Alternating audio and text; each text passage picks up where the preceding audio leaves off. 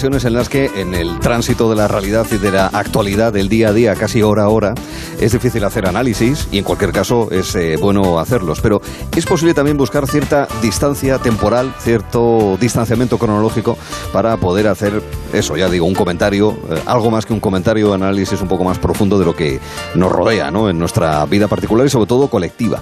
Y en ese sentido, la conversación que vamos a mantener con Félix Ovejero, como decimos, eh, profesor de Filosofía Política y Metodología de las Ciencias Sociales de la Universidad de Barcelona, nos parece eh, ciertamente sugerente. Hablaremos con él en apenas unos instantes, dado que es nuestro invitado especial en Afinando los Sentidos.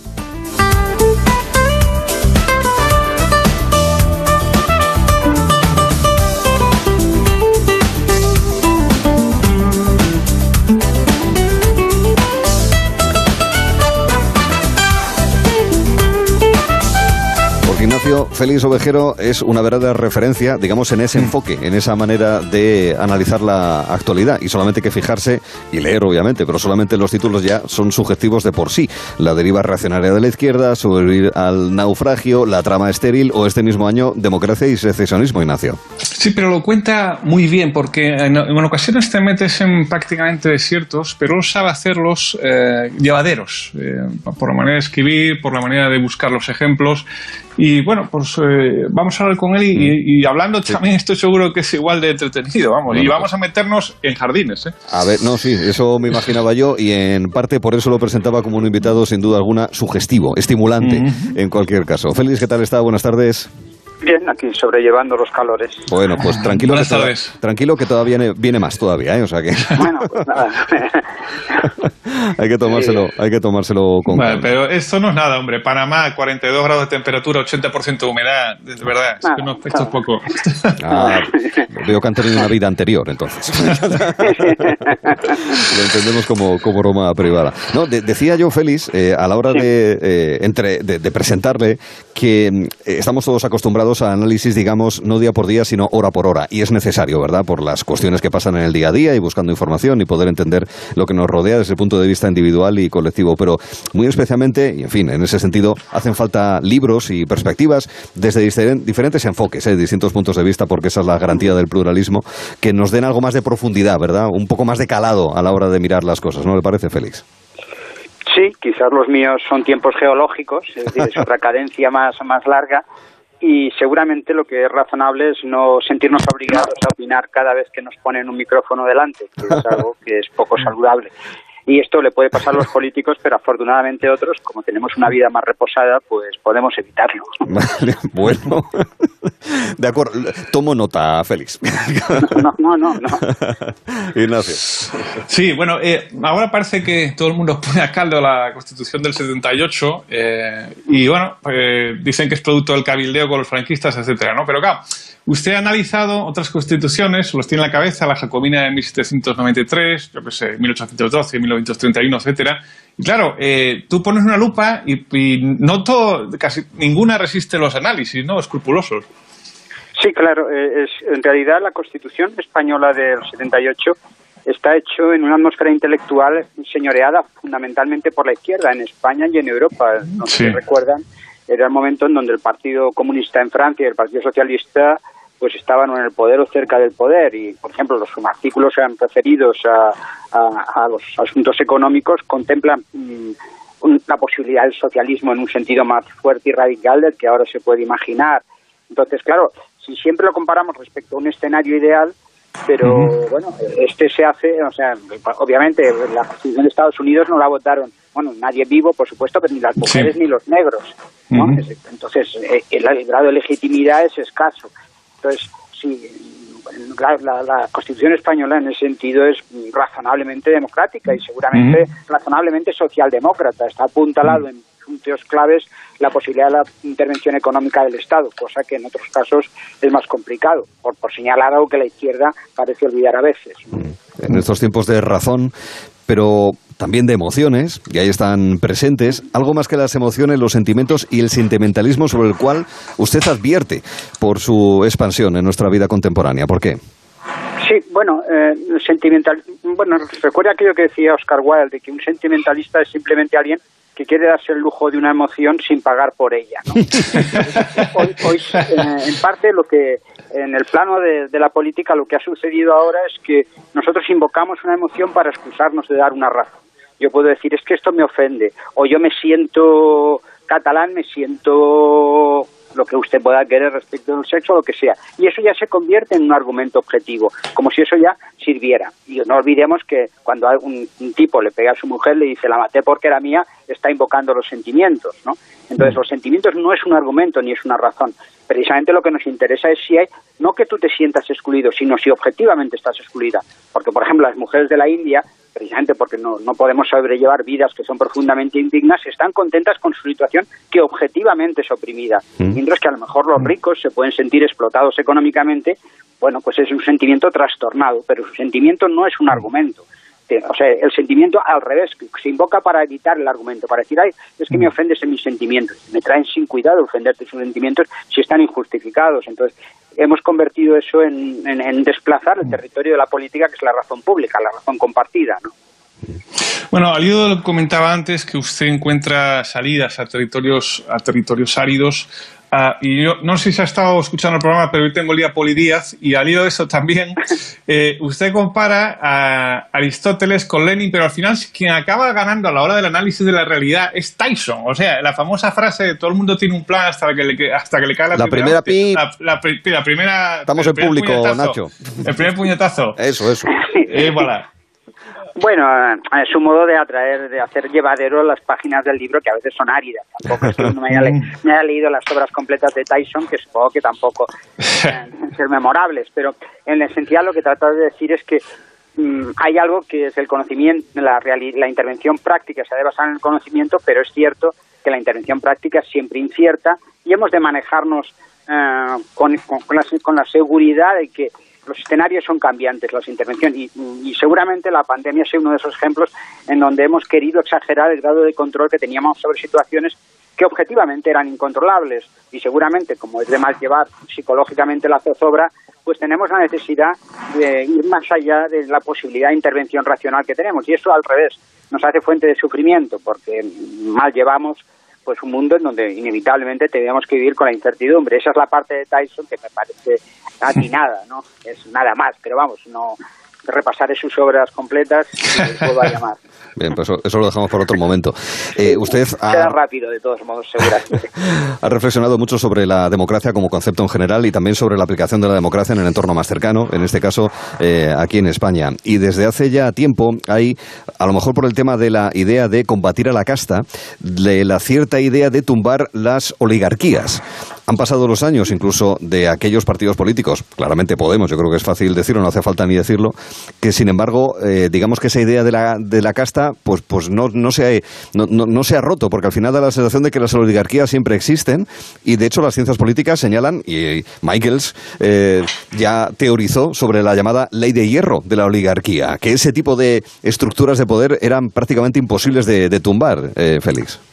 Sí, seguramente no, tendríamos que volver a lo que hemos dejado por rematar en, en el libro anterior, y es que eh, a mí lo que me impresionó de Podemos es el adanismo con el que unos profesores de ciencia política se entregaban a la política, como si estuvieran inaugurando el mundo, ¿no?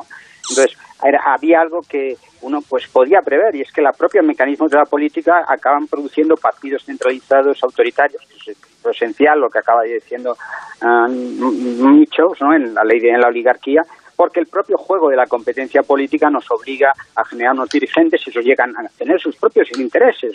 No necesariamente son mezquinos, pero simplemente se alejan de los que originalmente representaban.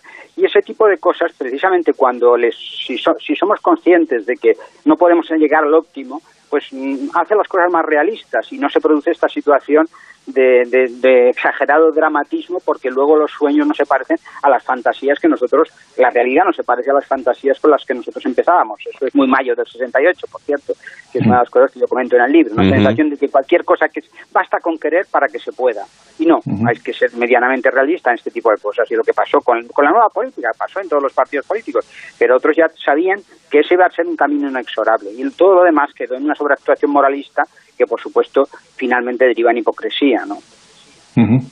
Eh, a mí no me gustaría que por ser alto pues me metieran mil euros todos los meses en la, en la, en la cuenta, ¿no? Em, la renta básica, pero claro, yo no sé si es viable la renta básica y algo más complejo. Yo no sé si es deseable a raíz de los estudios hechos en algunos países. Eh, yo, mm, vamos, he argumentado desde antiguo en favor de la mm. renta básica y entendámonos, renta básica tenemos todos. Es decir, ustedes y yo, nosotros, por haber mm. venido a esta parte del mundo, el 60 o el 70% de nuestra riqueza no es resultado de nuestra acción, sino por el hecho de haber nacido aquí. ¿eh? Y eso le pasa a cualquiera. Uno ha nacido en África y como nos levantamos sobre los lomos de las espaldas de generaciones anteriores, somos el resto de todos esos naufragios. Entonces ya participamos por estar aquí por ser ciudadanos y un montón de bienes que no hemos contribuido a producir. ¿Eh? Entonces, eh, en ese sentido ya hay, ya hay bienes de los que disfrutamos sin que nosotros hayamos contribuido. Por otra parte, hay un argumento que a mí me parece atendible en favor de la renta básica, y es que le permite a la gente poder decir que no. Y poder decir que no es la condición de un ciudadano libre. No es lo que en el republicanismo norteamericano clásico se asociaba al concepto de propiedad.